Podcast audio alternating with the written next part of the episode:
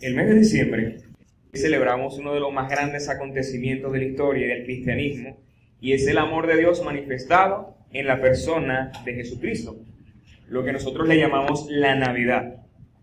Y como iglesia, cuando hablamos de este evento, no lo hacemos enfocado en una fecha en específico, sino en el acontecimiento glorioso del nacimiento de Jesús.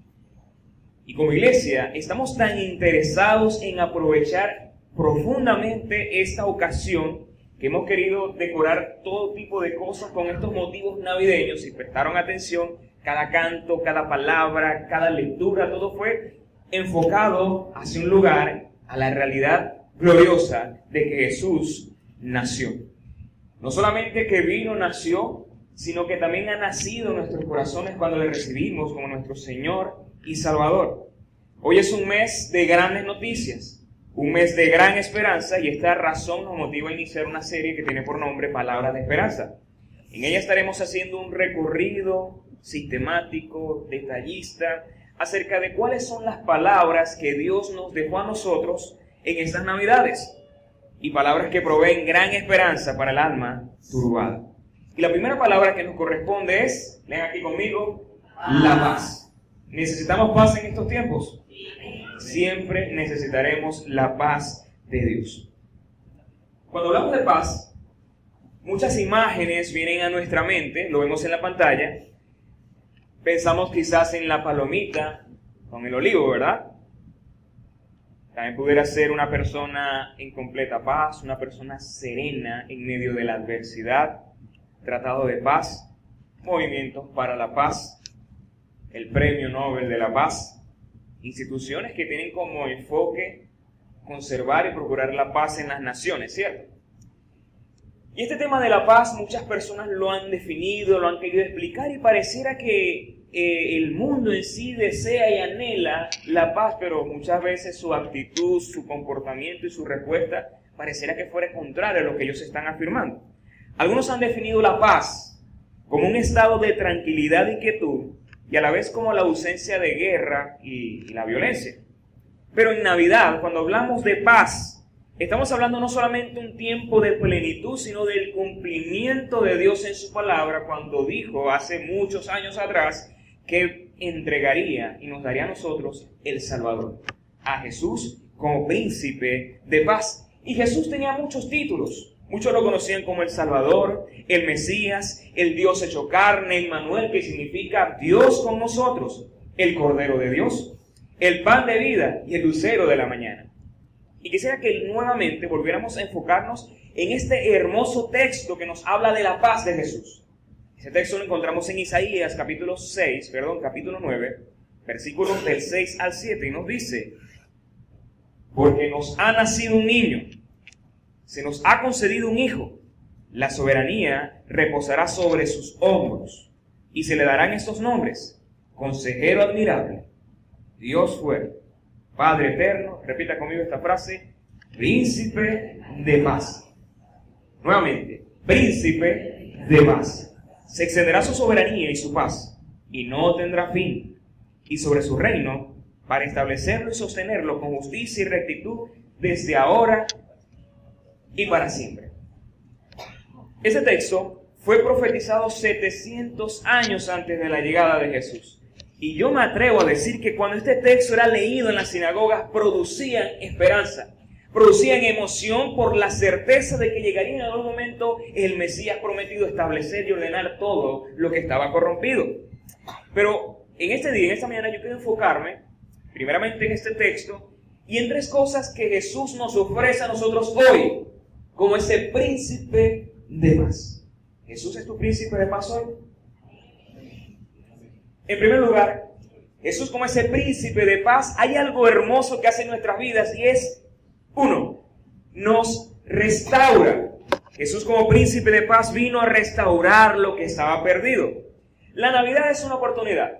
Yo siempre he dicho que el tiempo navideño es un tiempo de oportunidad donde tenemos el acceso para encontrarnos con Dios y ser restaurados.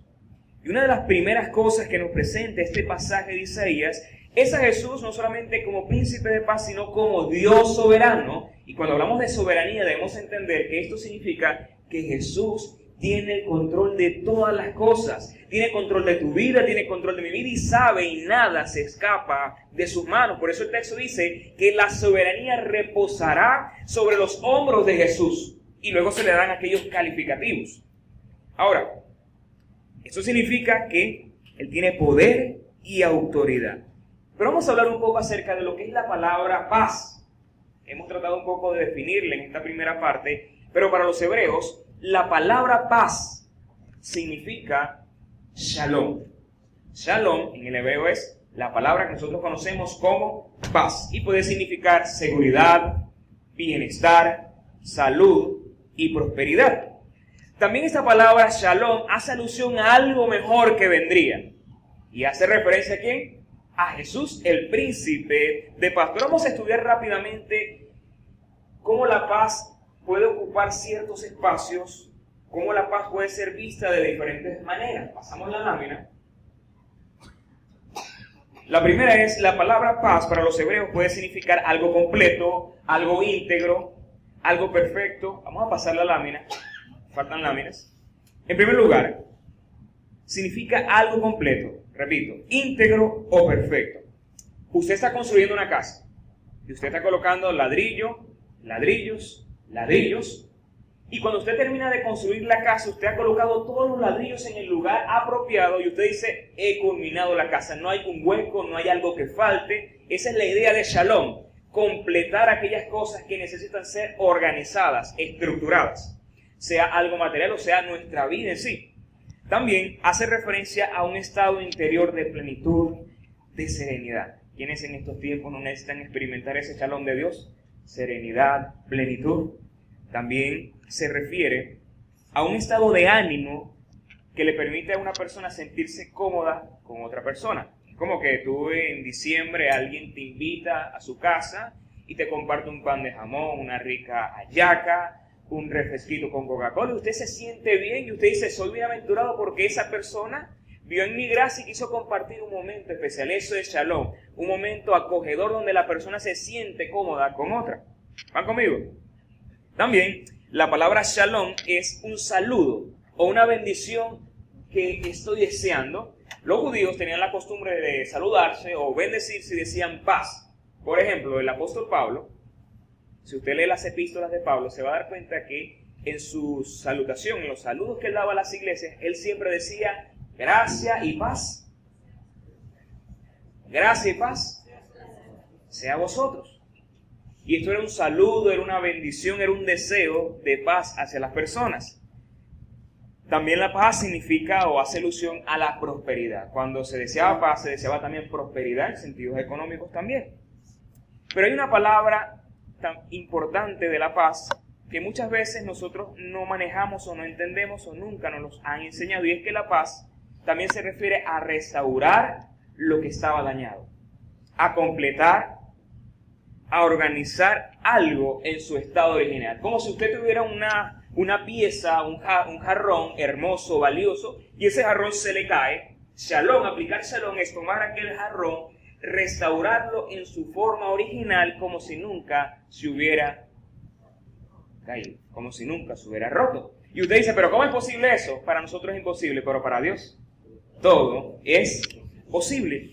Y esto me hizo recordar un pasaje de la Escritura bastante hermoso que lo voy a utilizar ahora como una referencia para nuestra enseñanza. Y eso está en Jeremías capítulo 18. Y quisiera invitarles a que podamos prestar atención en esta lectura y tratar de relacionar la idea de restaurar lo que está dañado. Leemos. Esa es la palabra del Señor que vino a Jeremías. Baja ahora mismo a la casa del alfarero y allí te comunicaré mi mensaje. Entonces bajé a la casa del alfarero y lo encontré trabajando en el trono, en el torno, perdón. Aunque Dios trabaja en el trono. Pero la vasija estaba, pero la vasija que estaba modelando se le deshizo en las manos. Así que volvió a hacer otra vasija hasta que le pareció que le había quedado bien. En ese momento la palabra del Señor vino a mí y me dijo, pueblo de Israel, ¿acaso no puedo hacer con ustedes lo mismo que hace ese alfarero con el barro? Afirma el Señor. ustedes, pueblo de Israel, son en mis manos como el barro en las manos del alfarero. Yo pienso que hay algo hermoso en este texto y es que podemos observar la intención de Dios con su pueblo y es restaurar, organizar y darle vida a lo que está desorganizado.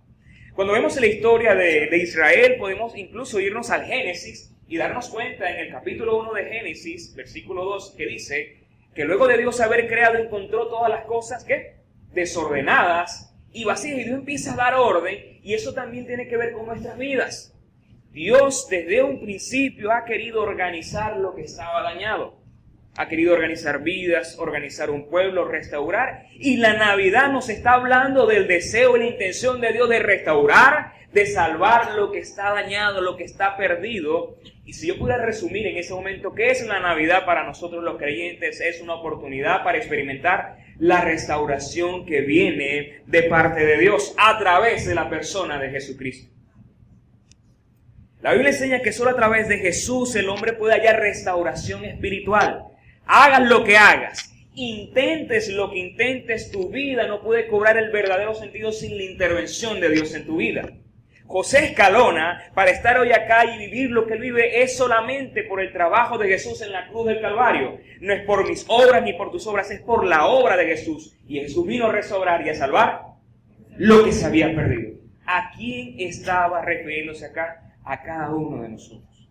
Jesús vino a restaurar y la Navidad nos recuerda eso.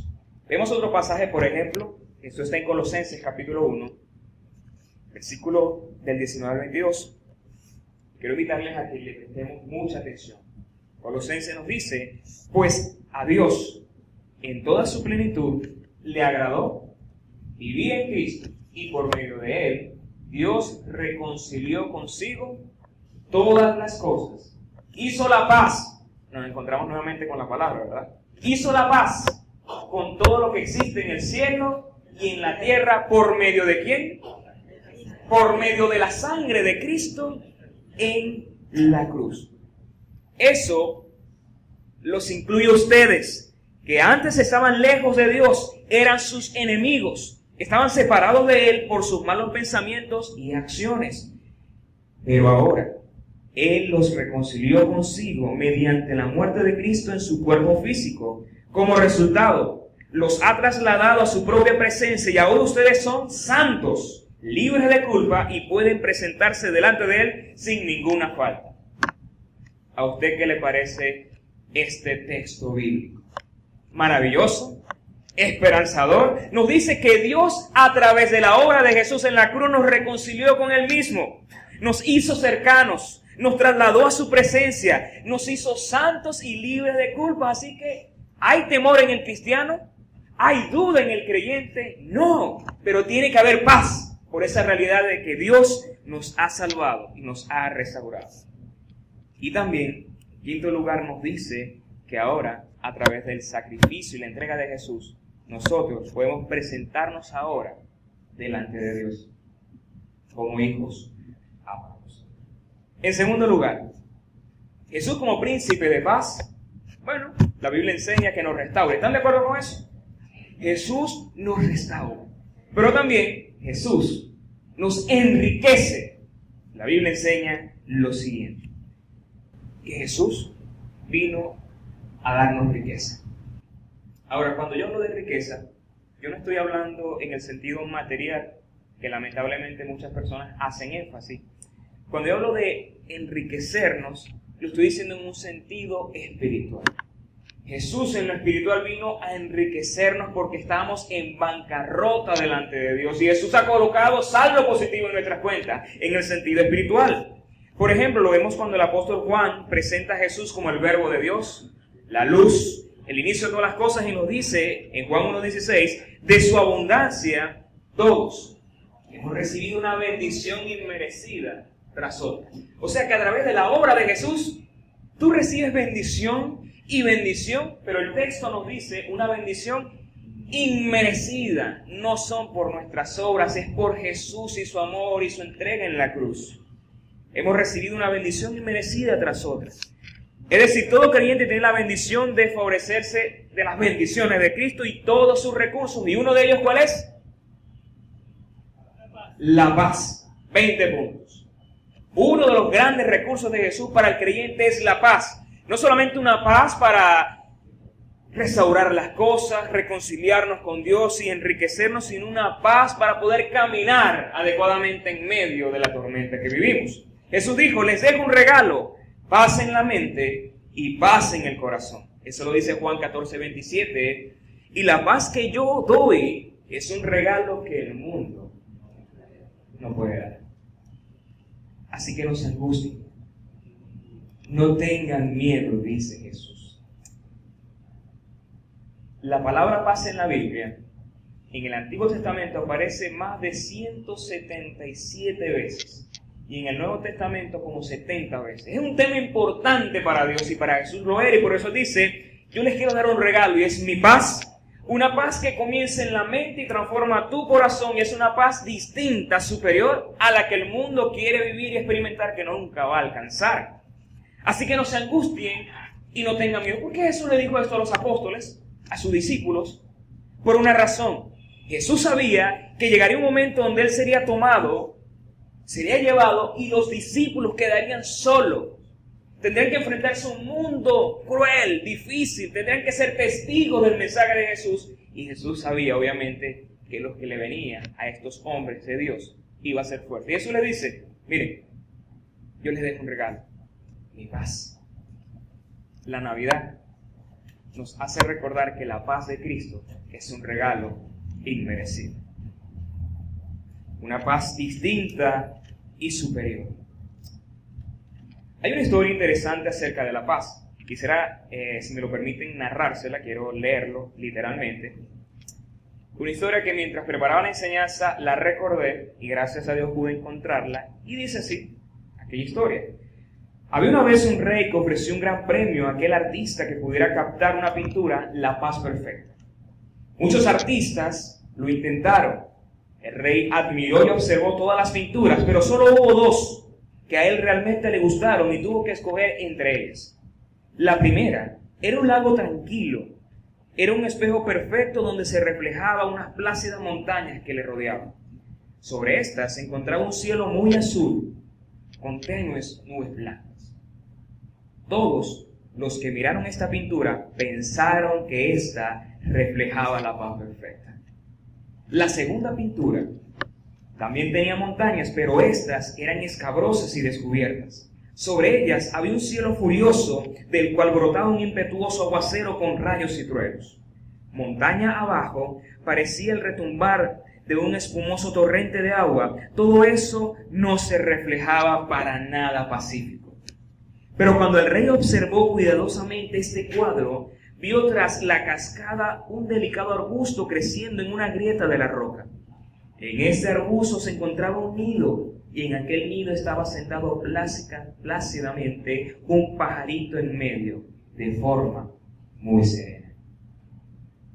La gente observó el cuadro, observó el primer cuadro, pero el rey escogió este segundo cuadro. La gente se sorprendió y él dijo lo siguiente, la paz no significa estar en un lugar sin ruidos, sin problemas, sin trabajo duro ni dolor. Paz significa que a pesar de todas estas cosas que aparecen en la vida, podemos estar en paz, serenos y calmados en nuestros corazones. Jesús dijo, estas cosas les he hablado para que en mí tengan paz. En el mundo tendrán aflicción, pero confíen, yo he vencido al mundo. Esa es la paz de Cristo, que en medio de las tormentas de la vida, en medio de tus múltiples problemas, padecimientos, el Señor promete que su paz no falla, que su paz no se devalúa, que su paz no pasa de moda, siempre estará presente para todos aquellos que acuden a Jesús por la fe y pueden experimentar la paz de Dios. Ahora, esta paz es un recurso que debe ser forjado en el corazón de los creyentes. Y la Biblia dice, tú guardarás en completa paz aquel cuyo pensamiento en ti persevera porque en ti ha confiado. Quiero tratar de, vamos a hacer una recapitulación. En primer lugar, Jesús como príncipe de paz, ¿qué hace en nosotros? Nos restaura. ¿Están de acuerdo con eso? Jesús nos restaura y nos seguirá restaurando. En segundo lugar, Jesús nos enriquece con qué? Con su paz. Provee paz, pero esa paz que Jesús nos brinda debe ser forjada, establecida y desarrollada en nuestras vidas. Por eso en Isaías dice, tú guardarás en completa paz aquel cuyo pensamiento en ti persevera, porque en ti ha confiado. A ver, primera pregunta, ¿quiénes son las personas que pueden experimentar según este texto la paz de Cristo? Todos. ¿Qué dice el texto? Vamos a ver el texto. Tú guardarás en completa paz. ¿Quiénes quieren esa paz? Yo la quiero. La quiero vivir día a día. Tú guardarás en completa paz a aquel cuyo pensamiento en ti persevera. Vamos a analizar el texto. ¿Quién puede experimentar según este texto la paz de Dios? Los que confían. Ahora, todas las personas dicen confiar en Dios, pero hay una característica en este texto que nos dice cuál es la verdadera confianza. Tú guardarás en completa paz aquel cuyo pensamiento en ti persevera. ¿Cuál es la razón? Porque en ti ha confiado. ¿Alguna vez usted había pensado en este texto de esta manera? Para que tú puedas experimentar la paz, forjarla en tu vida, necesita tu mente estar centrada, focalizada y dirigida hacia Jesús. No puedes vivir y experimentar la paz lejos de Jesús. No puedes experimentar el amor, la plenitud de Jesús en tu vida si tu mente está ocupada y está lejos de Jesús. La clave para un cristiano que experimente la paz es cuando él entiende que debe estar centrado en Jesús. El pensamiento centrado en Cristo es el antídoto contra el caos. Mientras más tu mente esté saturada de Jesús, tu corazón estará más sereno y lleno de paz. Creo que en esa parte la gente tiene que decir amén. Yo me he dado cuenta, hermanos, que muchas de las cosas que padezco o he padecido de momentos de ansiedad, de frustración, es porque me he olvidado de esta recomendación bíblica. No me he centrado en Jesús. Pero si tú te centras en Jesús, experimentarás y vivirás y esa paz florecerá en tu vida. En tercer lugar, y con eso finalizamos, Jesús como príncipe de paz nos dirige. Jesús nos quiere dirigir como ese príncipe de paz. Pero esta paz no es estática, es dinámica, es activa y produce frutos en nosotros. Jesús nos brinda un nuevo camino para transitar, dirección, ánimo para transitar en este mundo. Y hay una oración, una vez la compartí hace muchos años acá y me parece apropiada para este momento. Es la oración de un teólogo estadounidense del siglo pasado. Y es una oración, si usted puede tomarle una fotico a la imagen, guardarla y meditar en ella, es una oración que pienso que nosotros debemos tratar de aplicar en nuestras vidas diariamente. Lo leo a continuación. La oración comienza de esta forma, hablando de la paz. Dios, concédeme. Es más, ¿qué tal si pueden leerla conmigo? Va a estar en pantalla. Roberto, ¿me ayudas? Dios, concédeme la serenidad para aceptar las cosas que no puedo cambiar, el valor para cambiar las cosas que puedo cambiar y la sabiduría para conocer la diferencia, viviendo un día a la vez, disfrutando un momento a la vez, aceptando las adversidades como un camino hacia la paz, pidiendo, como lo hizo Dios, en este mundo pecador tal y como es, y no como me gustaría que fuera, creyendo que tú harás que todas las cosas estén bien si yo me entrego a tu voluntad, de modo que pueda ser razonablemente feliz en esta vida e increíblemente feliz contigo en la siguiente. Amén. ¿Qué les parece esta oración? A mí me encanta. Sobre todo la primera parte de la oración. Dios, concédeme la serenidad para aceptar las cosas que no puedo cambiar. Amados, hay cosas que no van a cambiar, hay cosas que no puedes cambiar y necesitas la serenidad y la paz de Dios para entenderlo. El valor para cambiar aquellas cosas que sí puedes cambiar y la sabiduría para conocer la diferencia. Jesús como príncipe de paz provee la capacidad de saber caminar en la adversidad y convertirte a ti ahora en un agente de su paz. Jesús una vez dijo en Mateo 5:9, dichosos los que trabajan por la paz, porque serán llamados hijos. Tú como creyente estás llamado a ser un agente de paz ahora. Experimentaste la restauración de Jesús, has sido enriquecido por Jesús, pero ahora estás llamado a vivir como Jesús vivió, a ser un agente de paz. Y dice, dichosos los que trabajan, los que procuran, los que se convierten en agentes de paz. Ellos serán llamados hijos de Dios. Hermanos, la Navidad es una oportunidad para conseguir y construir mejores relaciones, para restaurar vidas, para unir relaciones. Yo no sé cómo está tu relación familiar, yo no sé cómo está tu relación con tus amigos, con tus hermanos de la iglesia, pero una cosa yo sé, la Navidad es una oportunidad, es un reto para que tú maduramente entiendas que estás llamado a ser un restaurador de relaciones. Pedir perdón, pero también perdonar y avanzar. ¿Están de acuerdo conmigo? Yo eso lo veo en la Biblia, eso Jesús ¿no? nos enseña. También Jesús como ese proveedor de paz nos invita a salir de nuestra zona de confort y hacer lo correcto en medio de la adversidad. Leamos lo que dice Romanos 12, 18. Si es posible, en cuanto dependa de ustedes, vivan en paz no hay peor hipocresía en el creyente. No hay peor cosa y condición que intentar vivir la vida de cristiano, de seguidor de Jesús, estando mal con los demás. Estas navidades tienen que ser un tiempo de tomar decisiones, iglesia. De restaurar, de mejorar, de establecer puentes, de pedir perdón y de perdonar también.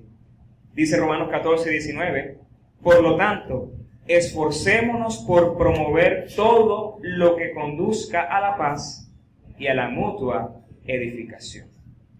Hago tres resúmenes aquí rápidamente de este texto. Es que la verdadera paz es tomar lo que está roto y restaurarlo. La paz de Cristo nos convierte en personas proactivas, personas de acción. La paz de Dios nos impulsa a buscar formas para que también otros puedan conectarse con Jesús. La Navidad también es un tiempo evangelístico. Lo que tú hagas en tu hogar, en tu trabajo, en este tiempo navideño, es una oportunidad para mostrar quién vive en tu corazón. Y te pregunto, ¿quién vive en tu corazón? Yo espero escuchar, Jesús vive en el corazón de la Iglesia Dios Admirable Maracaibo. Quiero cerrar con lo siguiente. Normalmente, yo tenía la costumbre que cuando se acercaba diciembre, quizás como eso de de septiembre, yo decía octubre, noviembre, diciembre, quedan pocos meses para, para la experiencia navideña. Y yo siempre me hacía muchas preguntas. La primera era, ¿iré a comer hallacas? Antes preguntaba, ¿cuántas hallacas me voy a comer? Ahora pregunto, ¿iré a comer hallacas? ¿Iré a comer pan de jamón? Este, ya por lo menos gracias a Dios el Señor concedió el deseo de mi corazón y de mi estómago. Y yo decía, bueno, en este diciembre, ¿cómo será? podré estrenar, podré atender aquellas cosas, cómo estará mi familia, cómo cerraremos el año. Yo me hacía muchas preguntas de expectativa. Era, ¿qué esperaba yo de la Navidad? Quizás es su caso, pero de hace algunos años ya yo me he dado cuenta, no fue ni siquiera por un asunto intencional, sino que ya yo no me hago esas preguntas, sino que yo me hago otro tipo de preguntas. Es, ¿cuál va a ser mi actitud en estas Navidades? Es distinta, ¿verdad? siempre estaban las expectativas. ¿Qué me traería la Navidad? Pero me he dado cuenta que hay una pregunta que nunca había contestado y que no me estaba haciendo y que ahora siempre trato de hacerla.